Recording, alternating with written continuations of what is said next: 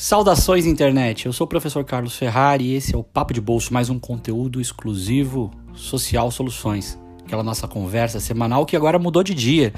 Vocês repararam que não foi publicado na quarta, a partir dessa semana o nosso papo vai rolar de sexta-feira, fechando a semana. Na quarta nós temos o conteúdo em texto do professor Aurimar Pacheco, Crônicas da Convivência, tá bem legal. Se você não viu ainda, dá uma chegadinha lá no site socialsoluções.com ou se inscreve nos nossos canais de mídia, na, no Facebook, no YouTube ou mesmo no WhatsApp, no 11 98974 6998. Aí você fica sabendo de tudo que tá rolando é, e que está sendo produzido pela, pelo canal de conteúdo Social Soluções. Essa semana eu quero conversar com vocês de novo, vai ser um papo entre nós sobre gestão de organizações da sociedade civil, ou se você preferir, gestão do terceiro setor. Quem acompanha meu trabalho sabe que eu não curto muito esse tema. Esse tema não, perdão, esse essa denominação, esse rótulo terceiro setor. Aliás, eu produzi um texto junto com o meu amigo, Dr. José Francisco Mansur, que é um cara também especialista na área de assistência social e de, de defesa de direitos na, de organizações da sociedade civil. Se você quiser ler, vou deixar o link aqui no post desse podcast acerca do por que entendemos que terceiro setor é um, um, rótulo com validade vencida. Mas enfim, não importa. Se você quiser continuar utilizando essa nomenclatura, ela existe, é legítima. Mas o ponto da conversa aqui hoje é tratar da gestão dessas organizações, das organizações da sociedade civil que enfrentam um discurso perigoso, uma armadilha que gera uma falsa simetria, propondo ah, que se tenha uma gestão equiparada, equivalente de gestões de organizações da sociedade civil e de organizações do mercado, de empresas. E óbvio que tem um lado positivo nesse papo. Qual que é o lado positivo? A gente poder aproveitar protocolos, ferramentas, é, sistemas de gestão já testados e que podem ser muito eficientes. Então, em absoluto, antes que alguém saia dizendo o professor Carlos Ferrari está negando o aprendizado e as possibilidades da gestão é, empresarial como elemento para qualificar a gestão de organizações da sociedade civil, não é isso.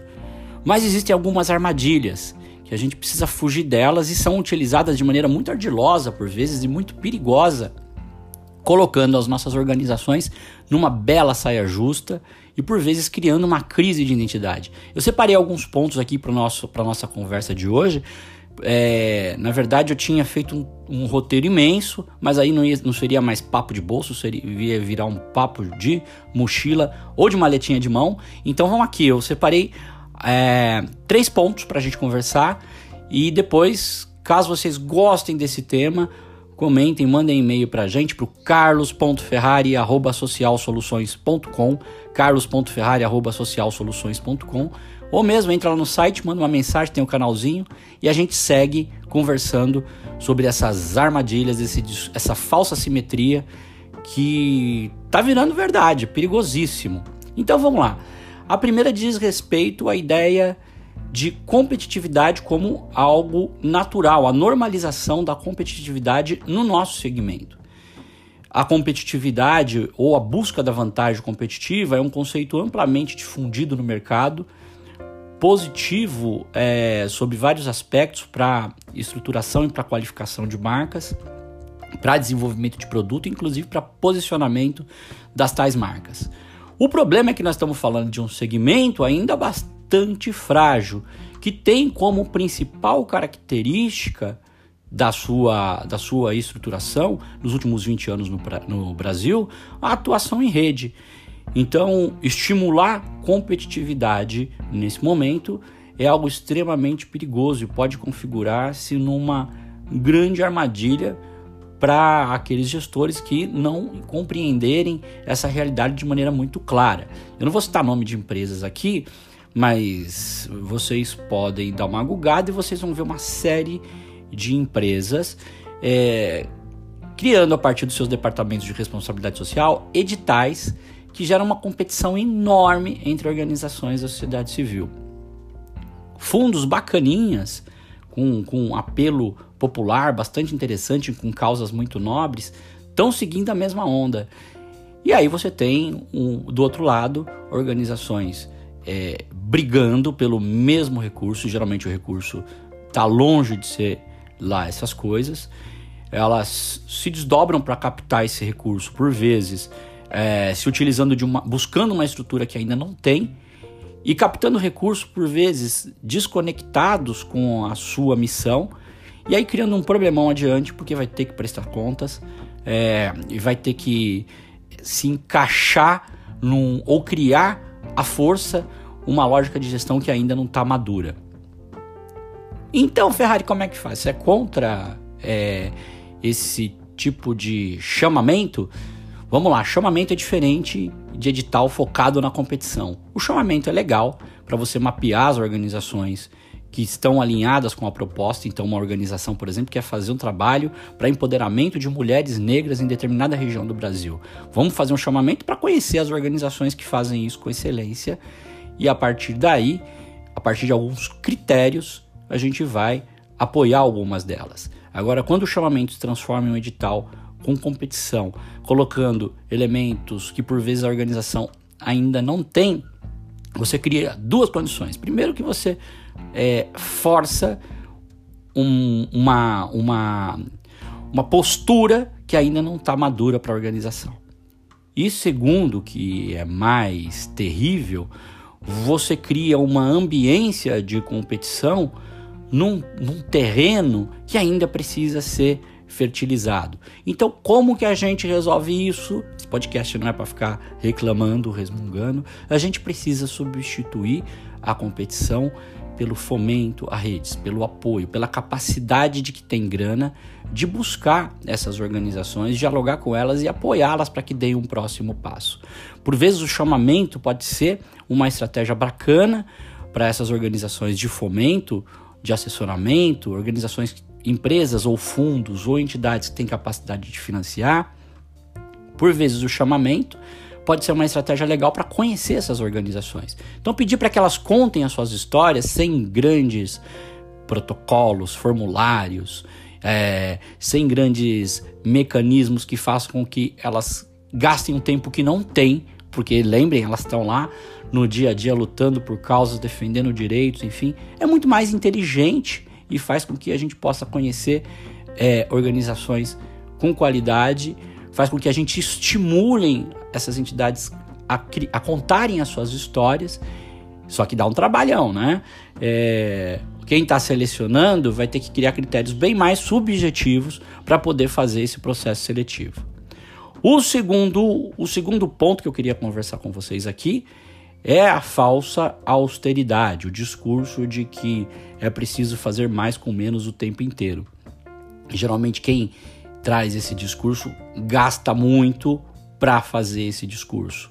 E por vezes, pior, investe recursos é, de maneira desproporcional em outras áreas em detrimento do discurso de responsabilidade social. Isso é muito comum. É, na, na relação de empresas com organizações da sociedade civil, ou por vezes, inclusive, de órgãos públicos, que contratam influenciadores, contratam agências, gastando uma fortuna, centenas de milhares de reais, e na hora de falar com o projeto social que gera mídia espontânea, que gera transformação, resultados concretos em múltiplos territórios, que geram condições de mensurar impacto, vai lá e faz um, uma intervenção de na, na casa de quatro, cinco dígitos apenas. Então é, é muito cruel é, essa, essa abordagem, porque culpabiliza a rede. Né? Diz para a rede: ó, você tem que fazer tudo isso aqui com 15 mil reais, com 30 mil reais.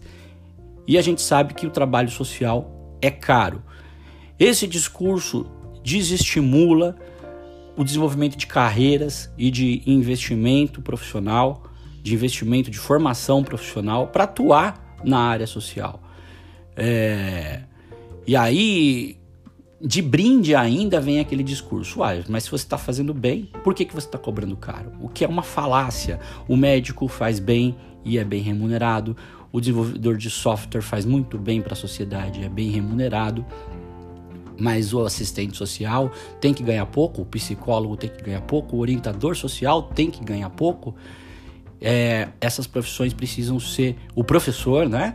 Essas profissões precisam ser é, ressignificadas tanto na cabeça do próprio trabalhador quanto na cabeça de financiadores. É fundamental que a gente crie uma perspectiva de geração de carreiras que de fato é, atraiam a atenção de futuros profissionais. É, não, eu fiz um artigo há bastante tempo que dizia que não pode ser de graça. Se você precisa fazer uma obra na tua casa, precisa fazer aquela edícula bacana com churrasqueira, você vai ter que contratar um profissional da construção civil que vai fazer todo o processo burocrático, a planta, enfim, para você fazer a mudança na sua estrutura. E ele não vai te fazer isso de maneira gratuita. E que bom que seja assim, porque todo mundo precisa trabalhar, a economia precisa girar. Mas, por vezes, se você está com um problema é, relacional, enfrentando uma condição de drogadição, vai pedir conselho para o assistente social, que é seu vizinho, para a psicóloga, que é sua vizinha, e vai achar que isso vai ter que ser de buenas. E não pode ser assim. Ora, então como que a gente enfrenta esse discurso chinfrim de, de austeridade econômica que tem que fazer muita coisa com pouco dinheiro? As organizações precisam compreender que a, o trabalho no social precisa ser considerado investimento. Né? Existe o, BL, o, o balanços é, voltados a isso. Né? É, a gente vai fazer inclusive um podcast sobre isso no futuro, tratando da terminologia correta, explicando direitinho. Não vou, não vou adentrar nisso aqui agora, senão a coisa pode ficar confusa para quem não é do, do ramo. A gente começa a falar de BSC, enfim, mas a gente volta nisso aqui. O, o importante agora é ter a clareza que o investimento no social precisa ser considerado como algo que sim fortalece a marca, o posicionamento da marca, é, que sim gera mídia espontânea e quem trabalha no social precisa é, reaprender a precificar, a fazer um enfrentamento diante desse discurso que é muito confortável, né? Do alto da autoridade de quem assina o cheque. Olha, eu falando de cheque, coisa velha, né? Mas de quem assina o, o, o a concessão do recurso, fica muito fácil exercer esse macro poder de ficar gritando. Faça muito com pouco. Esse cara que te diz isso tá ganhando muito bem para fazer você ganhar muito pouco. Muito cuidado com isso. Por fim, é, quero falar sobre a ruptura é, com políticas públicas. É, existe uma cultura de mercado ao se desenvolver produtos e serviços muito orientada pelo consumo. Se uma montadora desenvolve um carro, se ela, se, se ela desenvolve um novo smartphone ou uma roupa ou um perfume, ela não precisa se preocupar diretamente com nenhum serviço ou política pública. É óbvio que ela vai ter que se preocupar com questões ambientais, vai ter que se preocupar, enfim, de novo, pensando no seu balanço social, na sua responsabilidade social.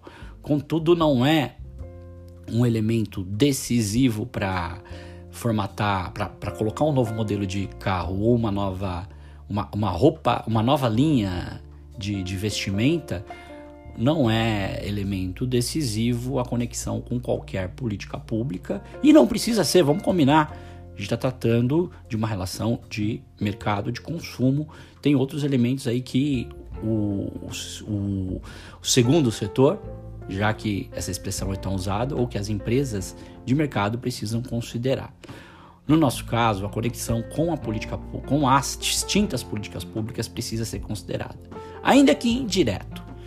As organizações prestadoras de serviço que fazem atendimento na saúde, na assistência social, na, no esporte, na educação, ou as tantas outras que fazem defesa e garantia de direitos, acabam incidindo ou acabam é, atuando diretamente para a efetivação para instituição. A gente pode, inclusive, pegar o ciclo completo de, de, de, de, de, de formulação, de, desde a da inserção na agenda, na implementação, na execução e na, eva, na avaliação.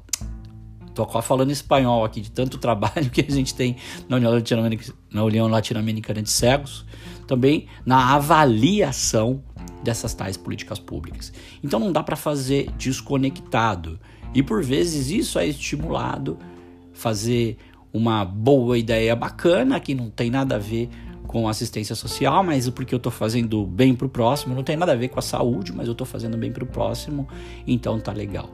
Essa, essa ideia precisa ser enfrentada, essa ruptura precisa ser transformada em incidência junto à política pública, uma incidência crítica que cobre do Estado, que proponha para o Estado e que por vezes se articule com o Estado brasileiro para fazer com que as políticas públicas cheguem nas famílias, indivíduos, redes, enfim, nos distintos públicos que estão relacionados ao trabalho das nossas organizações da sociedade civil. Então, recapitulando aqui ah, os três pontos que eu trouxe para o nosso papo de hoje, eu falei em primeiro lugar da necessidade da gente transformar competitividade em fomento no estímulo para que a gente possa conhecer as organizações e apoiá-las para que elas alcancem um outro patamar. Essa competitividade num terreno ainda pouco fértil pode gerar uma, uma lógica quase que antropofágica dessas organizações. Depois eu falei da necessidade de nós tomarmos cuidado com a pseudo-austeridade econômica, onde tira muito recurso aqui do social para colocar em outros lugares que por vezes tem impacto menor. Mas, porque sempre foi assim, vale mais a pena colocar naquele jogador de futebol simpático ou naquele influencer de YouTube bacana e aí deixar 5 mil, 10 mil para fazer o social. Isso precisa ser enfrentado e não é apenas só por nós da organização da sociedade civil, mas também por uma mudança de consciência das empresas e do poder público, compreendendo o trabalho social como um investimento verdadeiramente importante. E por fim, a gente falou da necessidade de se conectar com as políticas públicas, incidindo de maneira crítica, propondo e por vezes se articulando com o Estado brasileiro para fazer com que a gente gere as transformações planejadas, sonhadas, almejadas quando criamos as nossas organizações. Esse papo de bolsa não ficou tão de bolsa assim, ele ficou meio grandinho. De toda forma, quero agradecer você que ouviu a gente até o final.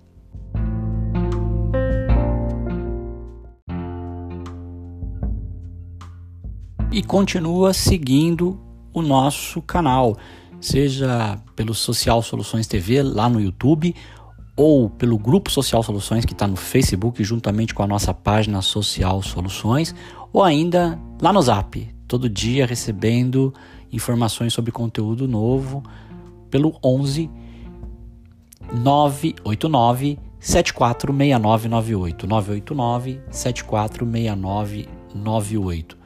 Obrigado por seguir com a gente. Um grande abraço e até a próxima.